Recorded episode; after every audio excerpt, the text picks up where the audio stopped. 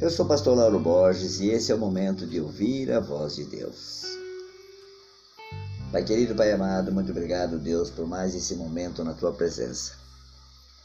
E eu oro e peço a tua bênção sobre a vida da pessoa que vai ouvir esse áudio, onde ela estiver, que ela seja abençoada ricamente por esta palavra. Quero compartilhar com vocês a palavra que está no Salmo 20, a partir do versículo 1. Que o Senhor te responda no tempo da angústia, o nome do Deus de Jacó te proteja. Do santuário te envie auxílio e de Sião te dê apoio. Lembre-se de todas as tuas ofertas e aceite os teus holocaustos. E conceda-te o desejo do teu coração, e leve a efeito todos os teus planos. Nós vemos aqui o salmista Davi nos ensinando uma maneira muito justa de nós conduzirmos a nossa vida.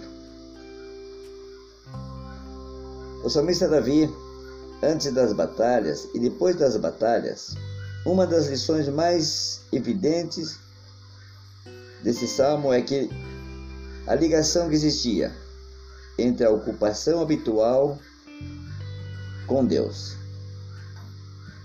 A ocupação de Davi era frequentemente a guerra. E a nossa ocupação qual é? Pode muito bem ser o nosso trabalho, mas podemos acreditar que nós havemos de necessitar de Deus. No momento ou outro vamos precisar de Deus. Tanto para termos bom êxito no trabalho, assim como Davi necessitou dele nas suas batalhas contra o inimigo. Mas como é gostoso, como é bom, na hora da angústia, você receber a proteção de Deus, o conforto da palavra. Aqui diz que nos, do santuário te envie auxílio. Como é bom quando nós vamos à igreja, dobramos os joelhos, oramos, nós não voltamos para casa da mesma maneira que nós fomos. Voltamos cheio da graça de Deus. Porque temos certeza que o Senhor se lembrará do nosso sacrifício, das nossas ofertas. E certamente planejamos com Deus. E no versículo 4 ele diz: Que o Senhor que conceda o desejo do teu coração e leve a efeito todos os teus planos. Quando se derramamos na presença de Deus, pedindo ao seu auxílio, Ele vai conceder e levar a efeito todos os nossos planos. Mas no versículo 7 do Salmo 20, ele fala de pessoas que não levam Deus a sério. Alguns confiam em carros, outros em cavalos. Naquela época era a única força maior que eles tinham para confiar nos seus deuses.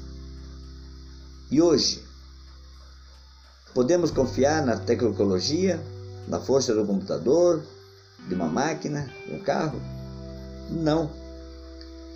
Nós temos que continuar acreditando e confiando em Deus. Porque no versículo 8 diz: Eles vacilam e caem, mas nós nos erguemos e estamos firmes. Confiar em Deus. A palavra de Deus é lâmpada que guia os nossos caminhos.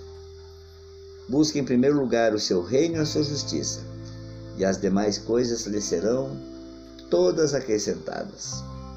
Palavras que edificam. Pai querido, Pai amado, muito obrigado por mais esse momento na Sua presença. E se o Senhor quiser, logo mais estaremos de volta. Esse é o momento de ouvir a voz de Deus.